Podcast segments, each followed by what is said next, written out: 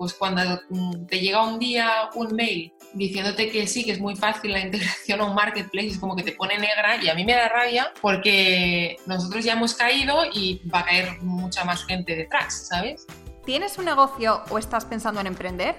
¿Te gustaría conocer de cerca las historias de increíbles emprendedoras que han pasado por donde estás tú ahora? ¿Estás lista para aprender de la mano de las mejores expertas y llevar tu proyecto al siguiente nivel? Si es así, entonces estás en el lugar correcto. Hola y bienvenidas al episodio 7 del podcast de Yo Emprendedora. Hoy tengo el honor de hablar con Mireia Playa, creadora de la primera marca de zapatos veganos de diseño en España. En los próximos 30 minutos, Mireia nos cuenta qué fue lo que le motivó para crear su marca, qué pasos tuvo que seguir para crear la marca desde cero, sus canales de venta en tiendas físicas y online, las estrategias más efectivas para conseguir clientes, su experiencia con los marketplaces, entre otras muchas cosas. Si tienes una marca de moda o estás pensando en crearla, no te puedes perder los consejos y experiencias de esta joven emprendedora. Espero que lo disfrutes. Bienvenida Mirella, muchísimas gracias por dedicarme este ratito y estar hoy aquí para hablarnos de tu trayectoria como emprendedora y de todo lo que has tenido que hacer para tener una marca tan bien posicionada en el mercado actualmente. Bueno, muchas gracias a ti por invitarme. La verdad es que me hace mucha ilusión poder explicaros cómo hemos nacido como marca, porque creo que es interesante. Bueno, eh, me gustaría que empezáramos eh, hablando de los pasos que tuvisteis que dar para crear, junto con tu padre, como tengo entendido, eh, tu propia marca de zapatos. Pues mira, a ver, te explico. Eh, mi padre lleva toda la vida dedicándose al mundo del calzado, tanto a nivel de comercialización como de distribución aquí en España. Y él pues ya tenía una, empresa que se dedicaba a esto, ¿no? A la distribución de marcas de, un nivel medio alto de marcas con mucho diseño, ¿vale? Que tenía posicionadas en, ya en tiendas muy concretas y tal. Y llegó un momento en el que él se dio cuenta que realmente si no tienes el control eh, de la marca como tal ya desde un inicio, es decir, tú puedes vender una marca de otra persona, pero es esa persona la que decide el diseño, los precios, etcétera, ¿no? Y pues eso, llegó un momento en el que pues se dio cuenta de esto, de que, de que se necesitaba estar ya desde un inicio en toda la creación del producto para realmente poder ofrecer em, un zapato que realmente encajara con lo que sus clientes necesitaban. Y aquí fue cuando él dijo, yo había estudiado diseño, estaba trabajando para otra gente y, me hizo la propuesta de, crear una marca juntos los dos y basándonos en esto, ¿no? en, en sus clientes y en, los, en lo que ellos pudieran necesitar. Y también en, un producto que se diferenciara, ¿no? Y justo fue en esa época que yo, bueno, había empezado toda una transición al vegetarianismo y poco a poco pues fui eliminando eh, cada vez, bueno, más elementos típicos de dieta vegetariana y me fui convirtiendo en vegana y en el momento de plantear eh, que la marca se realizara con, piel, claro, fue como, yo mm, realmente yo no lo había ni pensado. Claro. No me había parado a pensar que tendría que ir, pues a lo mejor a un curtidor, a ver pieles, y era como, de golpe me di cuenta, ¿no? Y, y ese momento fue como un poco shock de decir, ostras, estoy mm, o sea, mis valores a nivel de vida son unos y estoy empezando a crear una marca que mm, a lo mejor tendría que, ir por el mismo camino. y, bueno, y fue con toda esta reflexión que, que mi, fue más mi padre, de hecho, el que dijo, ostras, a ver, mm, ¿por qué? Porque yo tampoco me lo planteaba, ¿no? O sea, el, no hacerlos de piel, pues es que no sé, es que ni me lo había planteado, o sea, no me había parado a pensarlo.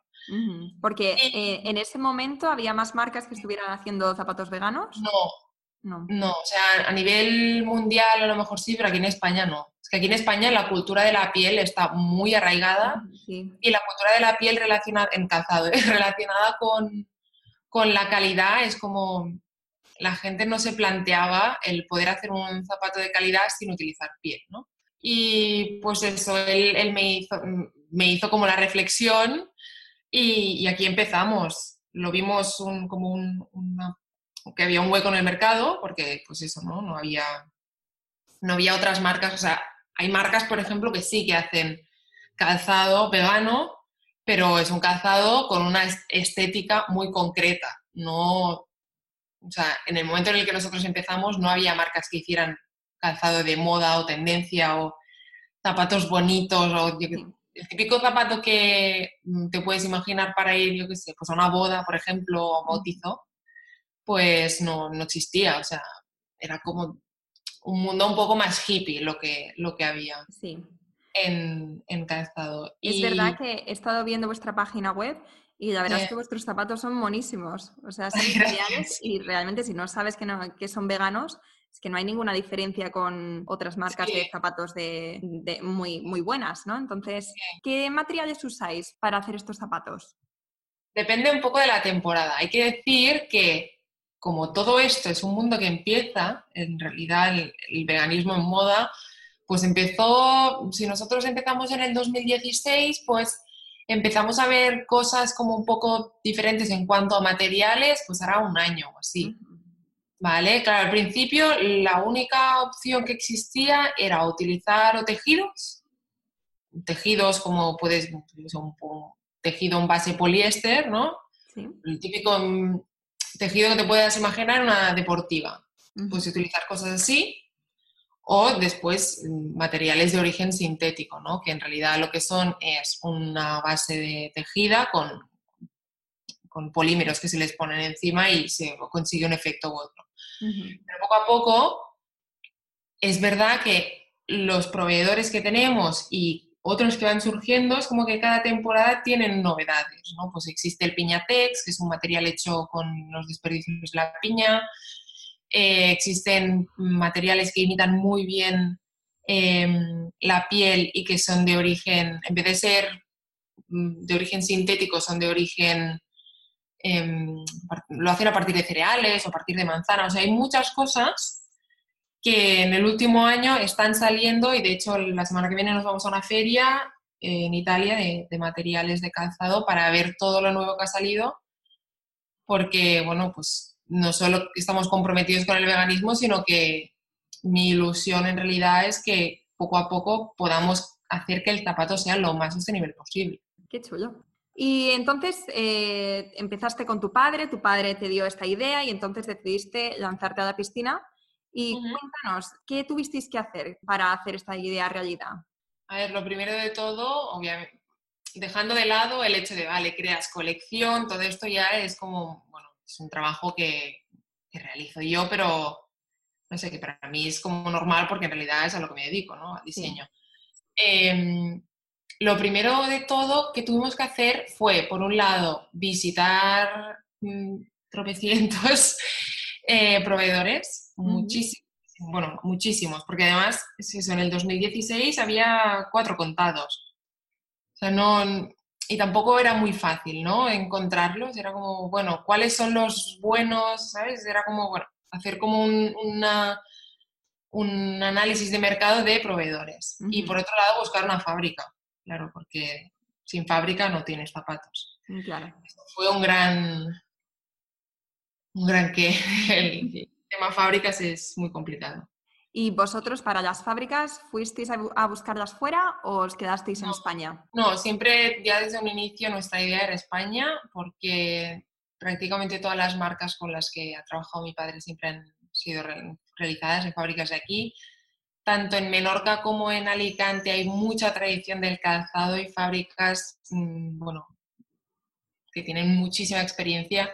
Se producen zapatos eh, para las grandes marcas. Eh, que después es como que, que tiene mucho nombre el, el, Made in Italy, pero en España hay muchísimas gran, marcas de lujo que producen y, y, realmente también por un tema de valores, ¿no? Yo no concibo ser vegana sin preocuparme también por los derechos de las personas y de los trabajadores. Para mí irme fuera, a ver, seguramente que hay fábricas en, en pues en Asia que, en, en las que los trabajadores tienen sus derechos y etcétera, pero... Pero claro, de hacer una marca vegana también tenéis una conciencia natural y el tema de transporte, claro.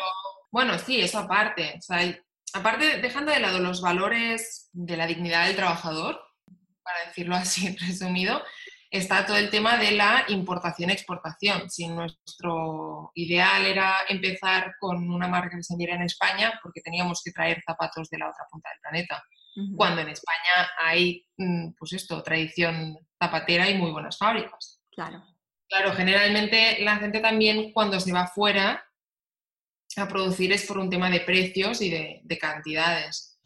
Nosotros preferimos, pues, realizar los diseños pensando mucho a cuánto se tienen que vender antes que irnos afuera. ¿Y para eso tuvisteis que pedir financiación? No, al tener, al, hacerlo a partir de la, de la empresa que ya, que ya tenía mi padre, fue una financiación em, privada, o sea, fue dinero que pusimos ya desde la... Fue una, inversión de la misma empresa. Y entonces, em, eso, me estabas contando que tuvisteis que buscar proveedores, eh, buscar la fábrica. ¿Y, qué más? En realidad fue, es que fue todo muy rápido, es que no te puedes imaginar lo rápido que fue. O sea, oficialmente yo me puse en enero del 2016 y la primera colección estaba en tiendas en abril. O sea, fue una locura. Y no, no, y para crear o sea, una colección de zapatos es muy complicada. Y hicimos, la, focalizamos mucho y había muy poco patrón y, y dos fabricaciones, estaba como muy concentrado pero sufrimos mucho. Además, lo que, claro, como nuestro concepto también era empezar ya desde un inicio con la venta online, se tuvo que desarrollar toda la web eh, en dos meses prácticamente. Es toda otra investigación, ¿no? No solo están los proveedores de materiales, sino pues quién te hace la web, en qué soporte, o sea, es, meterte en un, en un, mundo claro y en el que yo no me, no me había movido, ¿no? aparte de nivel usuario. ¿Vosotros vendéis únicamente por vuestra tienda online o también vendéis en tiendas físicas? Estamos en tiendas físicas y online. ¿Y es un poco el mejor os va? ¿O la combinación de ambas?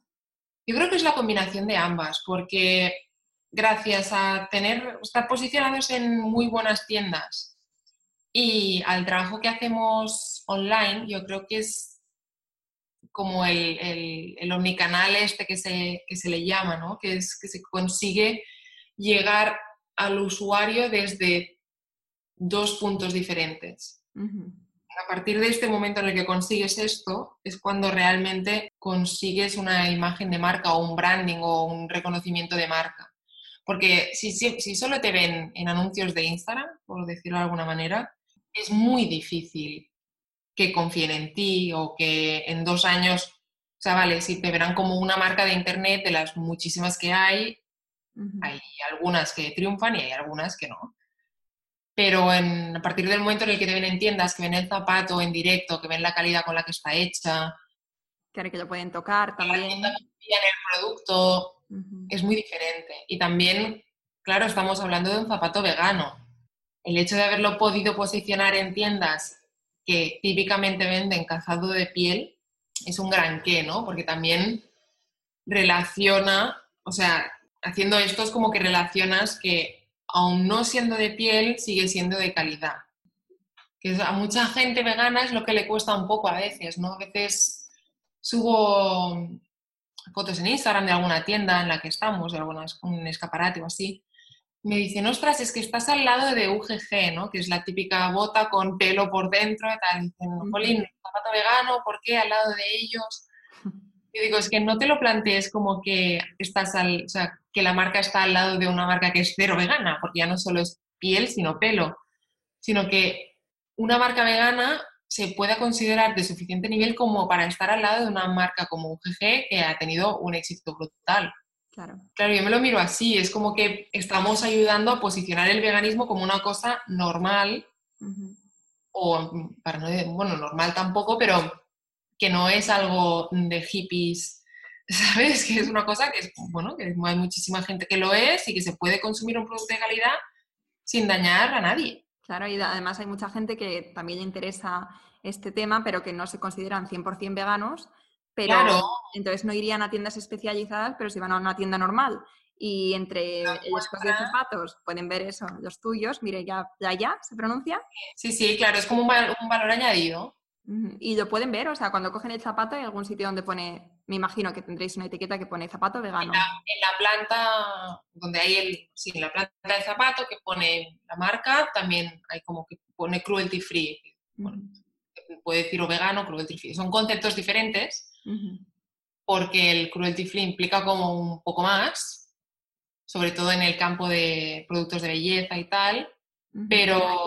Que no, se haya testado tampoco. Exacto, exacto. Que a ver, para mí el ser vegano ya es tendría que serlo, ¿no? Pero por definición el producto vegano es el que no contiene productos de origen animal y el cruelty free es el que está hecho totalmente libre de crueldad animal, es decir, sin testar, etcétera. ¿Y con vuestra tienda online, vosotros vendéis aquí en España o podéis llegar a un mercado mucho más amplio? Nosotros, a ver, estamos la web en, web puede comprar cualquier persona de Europa, bueno, de Europa, de la Comunidad Económica Europea. Eh, se puede comprar también desde Estados Unidos, desde Australia.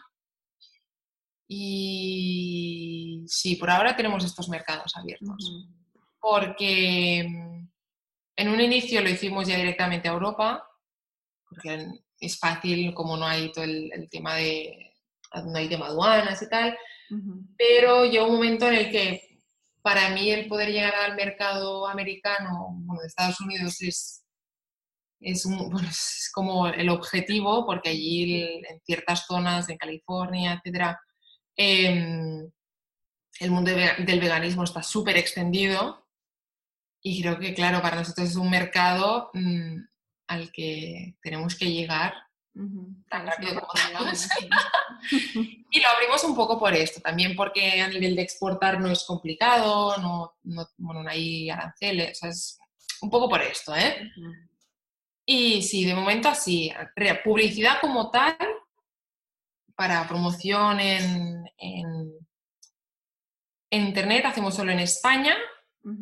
Y posicionamiento SEO sí que siempre ya desde el inicio hemos hecho en España y, hemos, y, en, bueno, y en inglés lo vamos haciendo em, intermitentemente. No lo trabajamos tanto, pero sí que lo trabajamos. Y de ahí es donde conseguís los clientes de, de otros países, ¿no?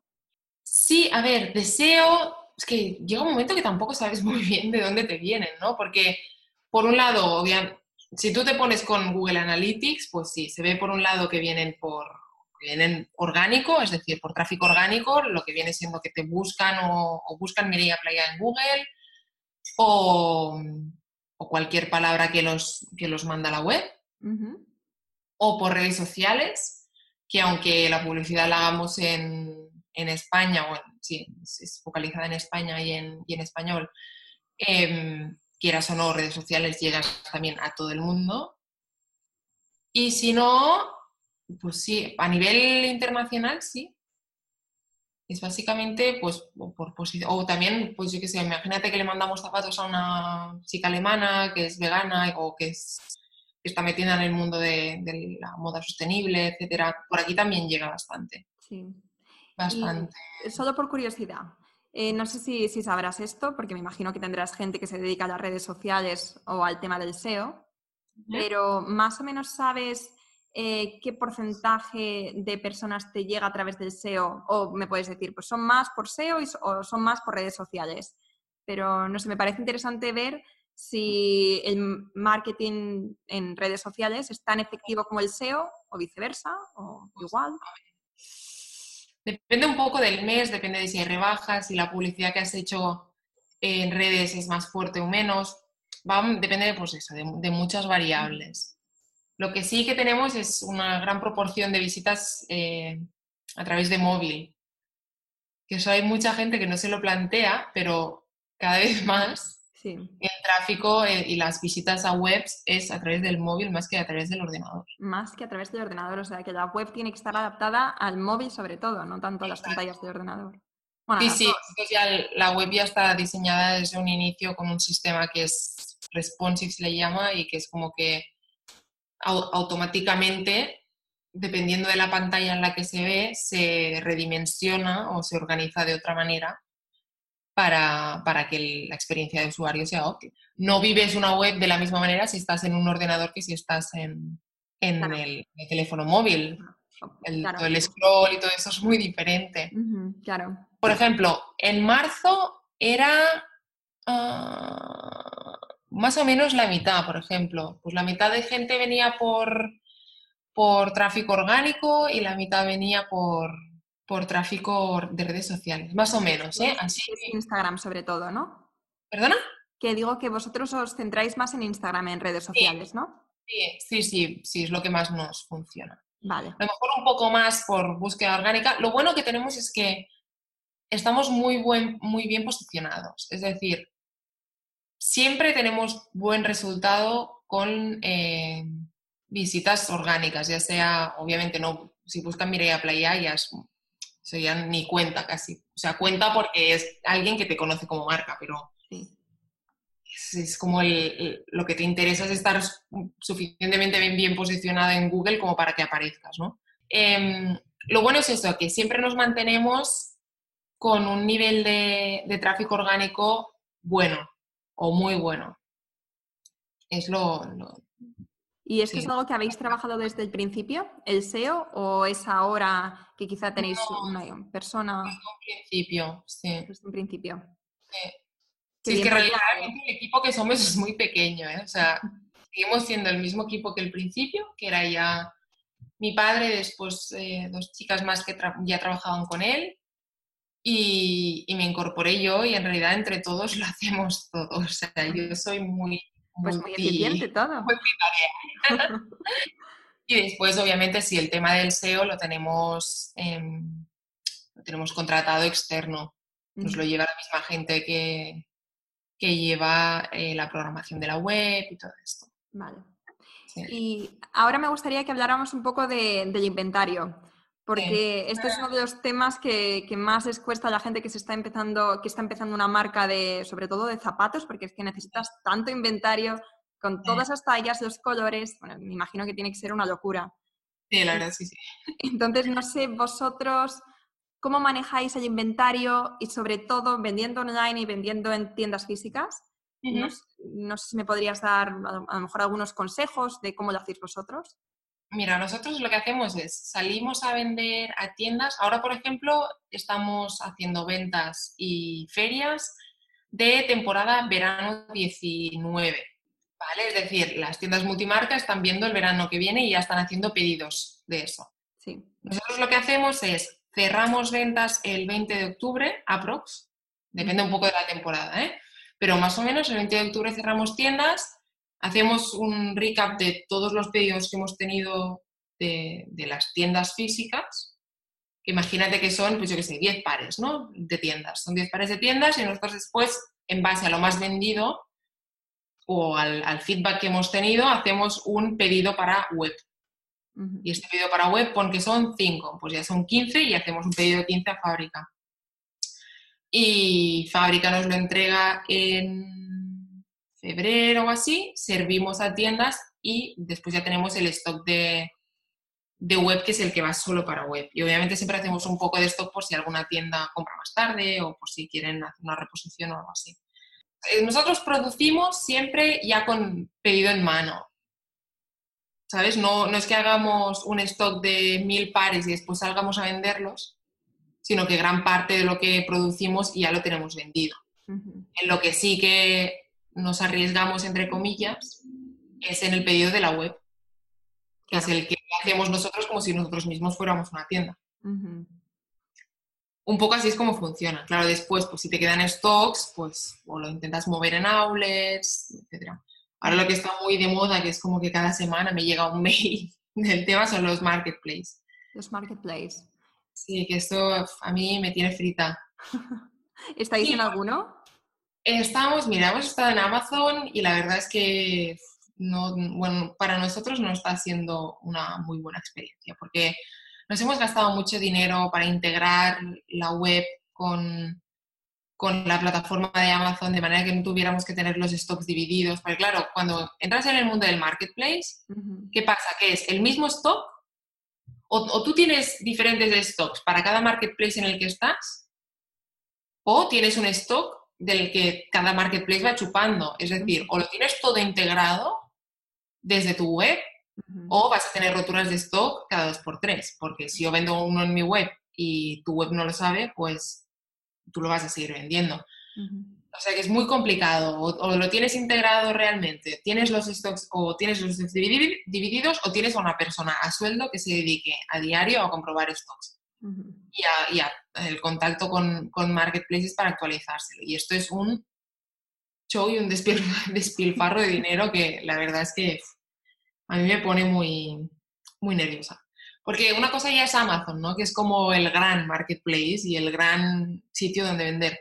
Pero cuando ahora es como que la moda de, en vez de, la moda no es poner una tienda, sino la moda es poner un marketplace. Porque claro, es muy fácil, tú no compras nada, simplemente haces la web y vas a comisión y si se vende, se vende, si no se vende, se vende. Claro.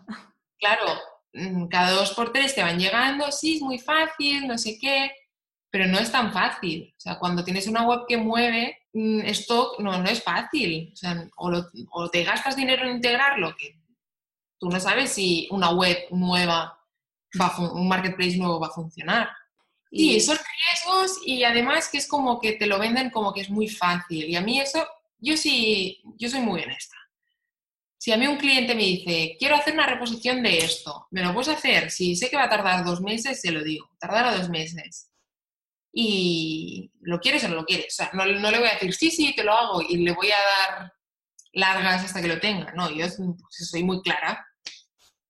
Y cuando una vez ya hemos empezado dentro del mundo marketplace, ya hemos visto lo que hay, ya lo hemos hecho, pues hemos hecho integrado, hemos visto lo que nos cuesta, lo hemos hecho sin integrar, es decir, actualizando casi a diario eh, los Excel de stock para, para mandárselos al, a la persona del marketplace. Cuando ya has vivido todo esto, pues cuando te llega un día un mail diciéndote que sí, que es muy fácil la integración a un marketplace, es como que te pone negra y a mí me da rabia porque nosotros ya hemos caído y va a caer mucha más gente detrás, ¿sabes?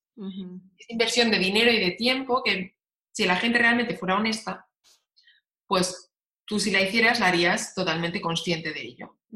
Claro, y si te dicen desde el principio, bueno, va a llevar este tiempo o va a requerir esta inversión, pero después eh, vas a tener probablemente esta media de, clientes o nosotros, este es nuestro flujo de clientes o estamos empezando y es un riesgo. Y a mí me da la sensación que es una cosa tan... No es nueva, porque nueva no es, porque estar en Amazon no es nuevo, pero es una cosa que se está poniendo ahora muy de moda a la que mucha gente está recurriendo como pues es la panacea del comercio online y, y, muchas otra gente pues está pringando por el, por el, hecho de decir, bueno, pues voy a arriesgarme a ver qué tal y, al final pues acabas cayendo en... Pero que es un aprendizaje totalmente, en realidad. todo, todo lo es. Sí, mira, y ahora te puedo hacer esta reflexión porque lo hemos vivido, pero ostras, es que, a mí me enerva, llega un momento que me enerva. seguro que si hay alguien que nos esté escuchando y que esté pensando en hacer algo parecido, pues mira, por lo menos tu, experiencia le va a servir. y hablando de reflexiones, eh, me gustaría que reflexionaras y que eh, nos dieras un consejo a todas las emprendedoras, tanto del mundo moda como del mundo no moda. Eh, ¿Algún consejo que nos puedas dar? Yo lo que cada vez tengo más claro, o sea, yo siempre lo digo, ¿no? Tenemos una marca eh, pues bien posicionada, una marca que gusta, o sea, a mí el, feedback de la gente es como que me hace súper feliz, pero es, es un trabajo enorme. Y a veces me planteo, digo, pues que a lo mejor si estuviera trabajando para otra marca, como hacen pues amigas mías o gente que conozco y tal, es que a lo mejor pues, viviría doble de tranquila, cobraría más y, pues eso, ¿no? Pues no estaría los fines de semana rompiéndome la cabeza con cosas que trabajo. Pero es verdad que cuando te pones con tu propio proyecto, es como que todo lo tienes que invertir mucho tiempo y muchos esfuerzos, pero son esfuerzos que inviertes para algo tuyo. Y eso es como lo típico que deduzco que todo el mundo dirá, pero es una cosa que, yo, que yo he ido viendo con el tiempo y, el poder, sobre todo en moda, poder trabajar con unos valores acordes a los tuyos no es nada fácil. Es muy difícil, ahora que es, bueno, hasta ahora lo que estaba de moda era lo más barato, eh, sí, vayamos todos a Inditex, que es súper económico, tal. pues sí, a mí el, el, hacer mi marca con estos valores me ha ayudado también a reflexionar mucho sobre, sobre la industria de la moda, sobre cómo consumo yo como persona. Es decir, en resumen, si haces un proyecto propio, por un lado, que sea acorde a tus valores, creo que no hay nada más gratificante que, que poder aportar algo a, a, pues en mi caso, por ejemplo, al sector del veganismo, ¿no? Y normalizar el veganismo en, en moda y poder aparecer en, en, prensa y estar en tiendas. para mí eso es como la gran labor que he hecho yo o que estoy haciendo yo o que estamos haciendo nosotros, más allá de decir, bueno, hacemos unos zapatos más o menos bonitos. Para mí el, que tú vayas a una tienda de Barcelona, de las mejores tiendas de Barcelona, y, y haya un, un calzado vegano allí, o sea, es que es como, no sé, la revolución, viva el veganismo, ¿sabes? A mí esto es lo que más, uy, me doy con la mesa, es lo que, lo que más feliz me hace, por lo que creo que cualquier persona que empiece una empresa o que emprenda, sea de la manera que sea, tiene que hacerlo con algo que realmente le llene y ya no en sí el servicio, el producto que haga como tal eh, sea gratificante, sino todo lo que envuelve. envuelve. Sí, básicamente eso. Estoy totalmente de acuerdo. Y además es que es un consejo buenísimo, ¿eh? porque eh, muchas veces cuando queremos emprender em, pensamos, bueno, ¿qué está de moda? Como tú has dicho antes, pues los zapatos baratos o esta otra cosa, ¿no? Y entonces nos fijamos mucho en la tendencia del mercado, pero no, no pensamos realmente en qué es lo que va más acorde a nuestros valores, como tú has dicho. Y entonces, claro, luego es tan duro este viaje, es el, emprendimiento, que tienes que hacer algo que te apasione y con lo que te sientas identificado. Exacto, es que es eso, es que es muy duro. Parece que no, pero, pero es, un, un quebradero de, cabeza constante y, épocas en las que dices, bueno, y, si no dura un año más, ¿no? Y pues yo tengo todas las castañas puestas aquí. es como, mm, si no, ¿qué va a ser de mí, no? O sea, te rompes mucho, mucho la cabeza y, y, es eso, ya no solo a nivel de, de, la marca como tal, sino de tu vida, porque es como tu vida gira en torno a la marca. Es básicamente eso. Y que yo que sé, imagínate que ahora, pues en mi caso, eh, la marca tiene éxito y pues dura 20 años. Pues en 20 años, imagínate 20 años haciendo una cosa que no, que no, que no te gusta o que, que, no va acorde a ti como persona. es un horror. Claro. Una cosa es trabajar para alguien, pues mira, el día que te deja de gustar te vas, si puedes. Pero cuando has luchado tanto por un proyecto, Ostras, yo creo que es como que tiene que ser, vamos, que te apasione. Pero a mí lo que siempre me gusta mucho decir es que hay muchas maneras de emprender y normalmente pensamos, bueno, pues em, el emprendedor es la persona que empieza una empresa desde cero, que hace una startup o algo así. Y realmente yo creo que en mi familia, como tal, por definición, el emprendedor sería mi padre, porque es él el que hace 20 años empezó eh, y hace 12 empezó con su empresa y tal.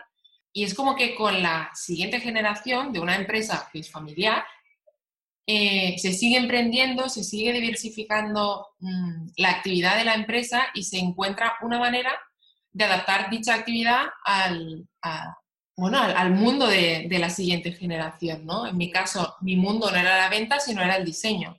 Y es como que hemos sabido hacer esta transición manteniendo eh, la actividad que la, empresa hacía ya anteriormente, antes de crear Mireia Playa, pero es eso, ¿no? Es como, bueno, hay muchas formas de emprender.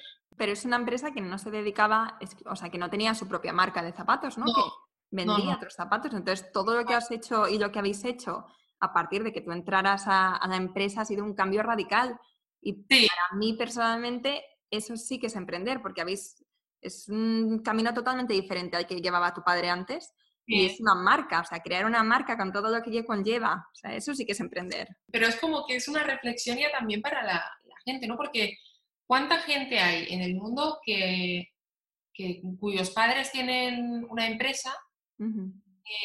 dicha empresa, por lo que sea, a lo mejor por el cambio de tiempos, es una empresa que a lo mejor no tiene futuro y los hijos, en vez de, de intentar darle como una vuelta a esa empresa, aprovechar mm, algo y, darle otro camino, prefieren empezar de hacer otra cosa. Es, ostras, si tienes la experiencia en un sector, de pues la experiencia de tus padres o de tus tíos, de lo que sea, ¿no? Pero aprovecha esa experiencia y haz tu propio camino con esa experiencia y esas bases. Claro.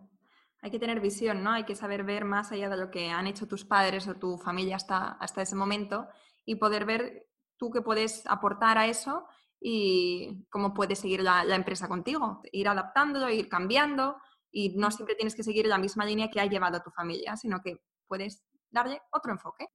Ha sido un, placer hablar contigo. Me ha encantado conocer tu historia, me ha encantado ver todos los procesos que tenéis que hacer para, bueno, para vender zapatos. Yo no tenía ni idea de zapatos y ahora sé un montón. Pues me alegro y espero que sí. Muchas gracias.